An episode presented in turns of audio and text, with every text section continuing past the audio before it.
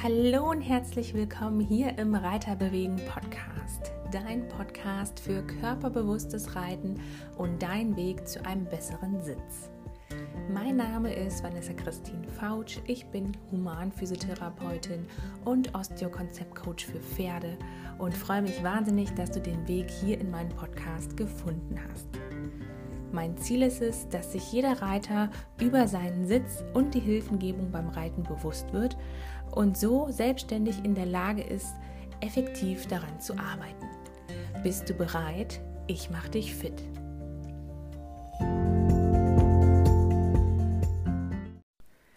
Hallo und herzlich willkommen zu dieser Solo-Podcast-Folge. Es ist Montagmorgen, ich sitze in meiner Küche, habe neben mir einen Kaffee, also nicht wundern, wenn ich zwischendurch mal einen Schluck Kaffee trinke und wollte ein ganz, ganz wichtiges Thema mit dir teilen. Ich sitze gerade an meinem Online-Kurs Sitzexpertise für Trainer.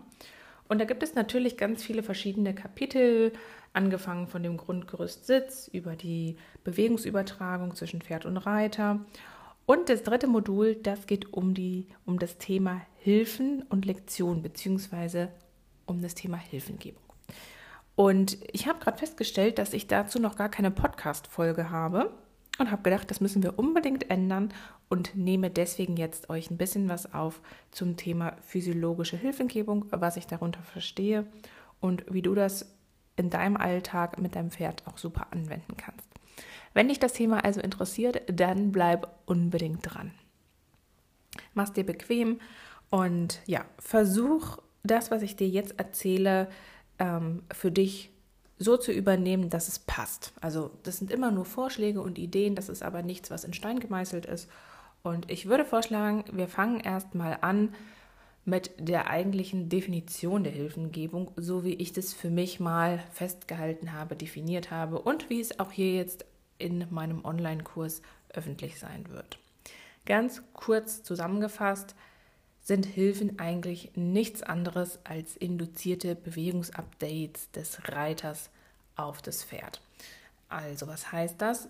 Wenn ich im Rhythmus des Pferdes bin, wenn das Pferd in meinem Rhythmus ist, wenn wir so ein, ich sag mal, Flow-Gefühl haben, meinetwegen wir traben die lange Seite entlang und es fühlt sich alles gut an, alles leicht. Ähm, ich habe das Gefühl, dass ich die Bewegung des Pferdes gut aufnehmen kann, sprich, das Pferd vielleicht gut sitzen kann, das Pferd mir gut zuhört, aufmerksam ist und eigentlich alles super ist.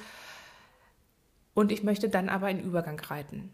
Dann muss ich ja dieses ja, harmonische Gefühl irgendwie unterbrechen und die Energie umleiten, den Takt verändern, vielleicht auch den Rahmen des Pferdes verändern, die Körperspannung, die Körperhaltung des Pferdes verändern. Und dann muss ich ein neues Bewegungsupdate geben, nämlich eine Hilfe. Das kann ganz verschieden aussehen. Kommen wir gleich auch nochmal genauer drauf eingehen. Über das Ausatmen, über ein Stimmensignal, über das Anspannen des Bauchnabels, über das Kippen des Beckens nach hinten, über eine annehmende Zügelhilfe, über keine Ahnung, äh, anliegenden Schenkel, was auch immer, oder auch eine Kombination aus den verschiedenen Sachen, ist ja ganz egal, worauf euer Pferd halt auch konditioniert worden ist. Das heißt, ich muss dieses schöne Bewegungsgefühl einmal unterbrechen, setze ein neues Bewegungsupdate und erhoffe mir dann, dass das Pferd zum Beispiel vom Schritt, äh, Entschuldigung, vom Trab in den Schritt durchpariert. Soweit verständlich.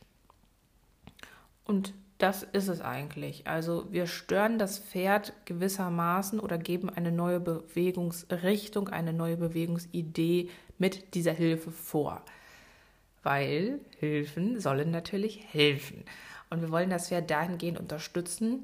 Da auch noch mal ganz kurz der kleine äh, Peak sozusagen, dass ganz oft bei den Übergängen die Reiter aufhören zu reiten. Und gerade da ist es wichtig, dass man halt dem Pferd in dem Übergang hilft, dass man es nicht nur in dem Takt stört und dann irgendwie wartet, bis das Pferd in die nächste Gangart kommt, meinetwegen jetzt durchpariert zum Schritt, sondern dass man den Übergang wirklich gut vorbereitet, gut reitet und gut nachbereitet, weil da passieren nämlich ganz oft auch äh, Fehler oder un, also Missverständnisse, äh, vielleicht auch manchmal Unmut, dass das Pferd dann irgendwie gegen den Zügel geht, entweder nach unten drückt drückt, sich verkriecht oder nach oben rausdrückt, dann ist der Rücken weg, dann ist das Hinterbein nicht ganz da, wo es sein soll, der Rumpf sackt ab, äh, es fällt über die eine Schulter aus oder es lässt sich, bleibt nicht gut am inneren Zügel, also kann sich nicht gut stellen.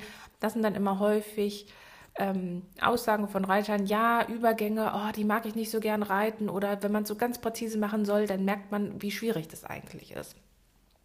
Also da nochmal der Wink mit dem Zaunfall. Ganz, ganz wichtig, reitet die Übergänge Vorbereitung, Übergang, Nachbereitung. Nehmt euch dafür Zeit. Es hilft auch immer ganz gut, das zu takten und das zu zählen. Ein, zwei Schritte Vorbereitung, ein, zwei Schritte Übergang, ein, zwei Schritte Nachbereitung. Dann habt ihr sechs Schritte Zeit, einen guten Übergang zu reiten. Jetzt so als Beispiel. Man kann das natürlich auch verkürzen auf drei Schritte äh, oder verlängern dann auf neun Schritte oder ihr nehmt einfach vier Schritte, ist es ganz egal. Hauptsache, ihr habt da ein System, dass ihr wirklich präzise reiten könnt ähm, und dass ihr darauf achtet. Es soll ja aber gar nicht um Übergänge gehen heute, sondern allgemein um das Thema Hilfengebung. Ich trinke jetzt mal einen Schluck Kaffee. So. Also, die Hilfengebung ist also eine kommunikative Einwirkung auf das Pferd und sie soll immer der Verbesserung oder der Unterstützung von Bewegungsabläufen dienen. Sprich, Haltung verändern, verbessern, Ausstrahlung des Pferdes verändern, verbessern. Und im Gegensatz jetzt zu Hilfsmitteln, wie zum Beispiel einer Gerte oder einer Spore oder auch meinetwegen, naja, Stimmsignal könnte man jetzt, ist so eine Grauzone, könnte man sich drüber streiten. Aber sind Hilfen immer personenbezogen. Und Hilfsmittel sind ja immer meistens irgendwelche Gegenstände. Ähm, zum Beispiel auch eine Stange auf dem Boden um eine Grenze zu signalisieren oder das Pferd aufmerksam zu machen, wäre ja auch eher ein Hilfsmittel als eine Hilfe. Da vielleicht nochmal die Abgrenzung. Also eine Hilfe bedeutet immer Kommunikation und Austausch mit dem Pferd und die kann auch nicht ausgesetzt werden, weil ne, wir kommunizieren ja irgendwo immer. Solange wir mit dem Pferd zu tun haben, sei es jetzt am Boden oder auf dem Pferd, kann man so eine Hilfe, die auch vielleicht mal unbewusst passiert, wenn man zum Beispiel mal etwas deutlicher ausatmet oder vielleicht mal die Stabilität der Körpermitte verliert oder vielleicht doch mal unbewusst mit der Hand ein bisschen mehr gegenhält und nicht zu schnell nachgibt. Das ist nämlich auch ein ganz wichtiges äh, Thema, das Thema Timing, dass man im rechtzeitigen Moment die Hilfe gibt, nachgibt oder annimmt oder halt seine Körperpositionierung oder seine Körperposition verändert. Dann kommt es nämlich auch oft zu Missverständnissen. Ähm, ja, so definiere ich die Hilfengebung. Also kurz und knapp sind induzierte Bewegungsupdates des Reiters, die auf das Pferd übertragen werden. Dann kennt ihr ja auch alle die verschiedenen Hilfen, sprich die, ich nenne es immer die primäre Hilfe, also die Sitzhilfe, Gleichgewichtsverlagerung, Körperspannung, Blick, Atmung. Das gehört für mich da alles mit rein. Und dann kennt ihr alle ganz klassisch die Schenkel- und die Zügelhilfen, da mache ich persönlich auch nochmal eine Unterscheidung zwischen Oberschenkel- und Unterschenkelhilfe. Ähm, aber das kann jeder so handhaben, wie er möchte. Und ihr kennt alle die Aussage, ja, das Pferd will ich gut am Sitz haben und das soll schön über den Rücken laufen und äh, möglichst fein, möglichst so, dass man es von außen nicht sieht und so weiter.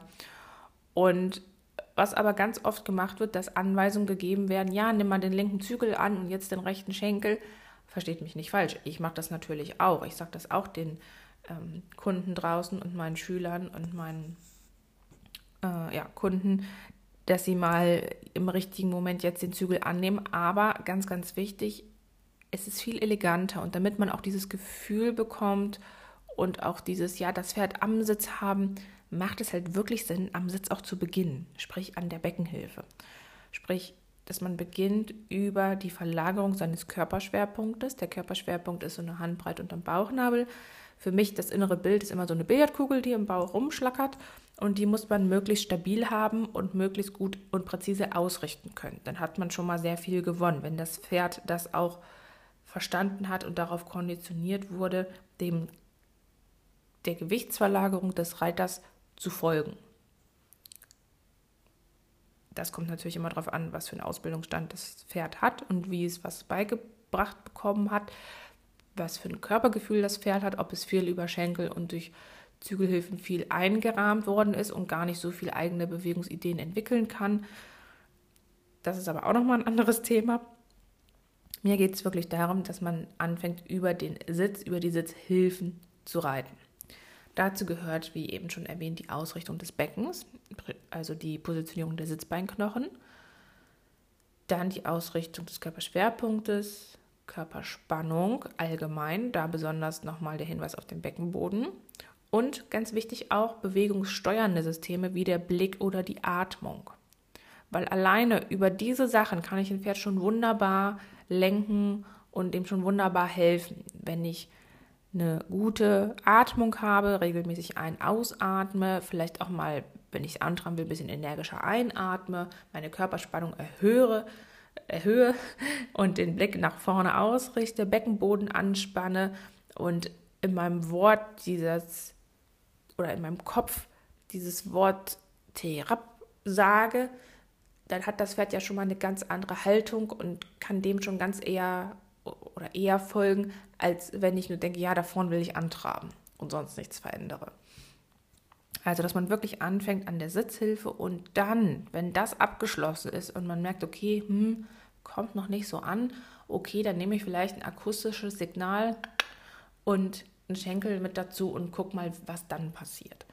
Und das machen viele, glaube ich, nicht falsch, aber machen einfach eine ungünstige Reihenfolge, dass sie erst die Zügel aufnehmen, dann anfangen zu treiben und zum Schluss dann irgendwas mit dem Becken machen. Und da ganz wichtig, der Hinweis beginnt mit der Sitzhilfe, beginnt mit der Körperspannung, mit der Atmung, also die zentrale Hilfe zuerst. Und ganz oft ist es so, wenn man es richtig macht und wenn man nicht irgendwelche komischen Bewegungsmuster sich angeeignet hat, dann gibt es die sogenannten weiterlaufenden Bewegungen. Dann könnt ihr über den Sitz automatisch, wenn jetzt, wenn wir nochmal beim vielleicht durchparieren bleiben, wir sind im Trab und wollen zum Schritt durchparieren und ihr kippt das Becken nach hinten ab, automatisch, wenn ihr es richtig macht, kommen minimal die Oberschenkel etwas ans Pferd dran. Das heißt, man schließt das Pferd auch etwas. Man hat gleichzeitig, man kann das ja auch sowieso nicht so trennen. Also kann man schon, aber meistens ist ja immer eine gewisse Koaktivität des Ober- und des Unterkörpers mit dabei, wenn man was an der Körpermitte macht. Wenn ihr das Becken also nach hinten abkippt, also im unteren Rückenbereich eher einen runden Rücken macht, also das Gegenteil vom Hohlkreuz, dann kommen automatisch eure Oberschenkel leicht ans Pferd dran. Das heißt, ihr habt gleich auch eine treibende Hilfe, eine versammelnde Hilfe, dass das Pferd auch hinten äh, gut mit den Hinterbeinen mitkommt. Und ihr macht vorne den Widerrist frei, das heißt, der Rumpf, der Brustkorb des Pferdes kann gut oben bleiben. Dadurch, dass ihr auch minimal mit dem Oberkörper eventuell einen Hauch zurückkommt, habt ihr dann über die Arme schon eine annehmende Zügelhilfe. Also eigentlich alles in allem, nur weil ihr das Becken nach hinten gekippt habt, bisschen ausgeatmet habt, machen eure Beine schon automatisch das, was im Übergang gefordert und gefragt wird und die Hände auch. Dann habt ihr die Schenkel und die Zügelhilfen eigentlich schon mit drin. Und genauso ist es natürlich beim Reiten von Wendung oder dann den Übergang, wenn man zum Trab oder wenn man wieder antraben will aus dem Schritt, genau das Gleiche. Das ist ein bisschen andersrum, aber das Prinzip ist das Gleiche. Das heißt, diese, ich nenne es halt physiologische Hilfengebung, dass man aus der Körpermitte startet und dann die physiologische weiterlaufende Bewegung, die sowieso passieren würde, die da kann das Pferd dann von profitieren und die kommt dann auch beim Pferd wirklich an. Sprich über die Zügel und die Schenkelhilfen. Ich weiß, dass in unseren Köpfen immer verankert ist, mit den peripheren Hilfen zu starten, also mit den Zügel- und den Schenkelhilfen. Aber probiert das mal umzuzwitschen, am Sitz zu starten und dann Zügel und Schenkel dazuzunehmen. Es ist ein bisschen herausfordernd, aber ich bin mir sicher, ihr kriegt das hin. In diesem Sinne hoffe ich, ich konnte dich inspirieren, mal mehr über das Thema physiologische Hilfengebung nachzudenken. Wenn du Interesse hast, da mal einen Workshop bei mir zu besuchen, es finden immer regelmäßig Workshops statt und jetzt auch Ende August, wir haben 2023, Ende August, ich glaube am 27. August, das müsste ein Sonntag sein, da habe ich einmal ein Workshop hier bei mir in der Physischeune Mardorf am Steinhuder Meer in der Region Hannover angesetzt. Tagesworkshop genau zu dem Thema. Wir haben hier den Joker, den Pferdesimulator, den wir dann nutzen werden.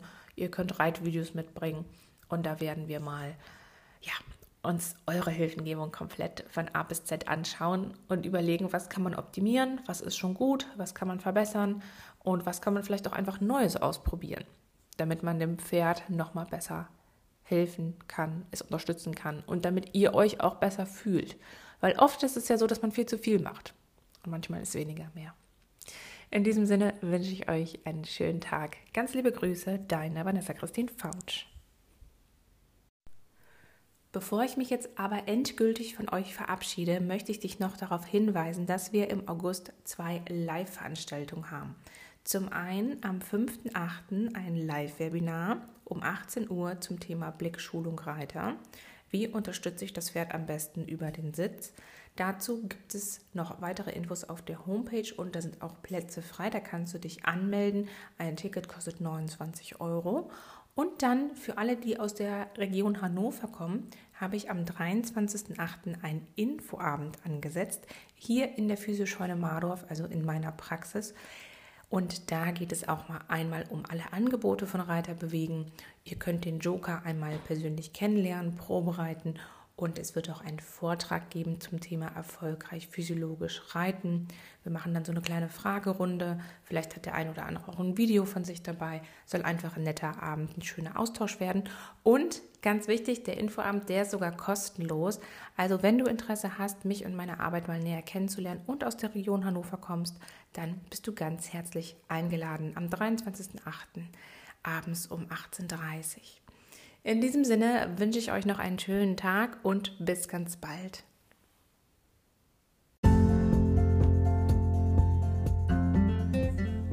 Wenn dir dieser Podcast und die Inhalte gefallen, dann würde ich mich wahnsinnig über eine 5-Sterne-Bewertung hier auf iTunes freuen. Natürlich darfst du auch gern den Podcast teilen und verschicken an deine Freunde, Stallkollegen und andere Reiter, damit auch sie zum besseren Teamplayer für ihr Pferd werden. Vielen Dank und bis ganz bald, deine Vanessa Christine Fautsch.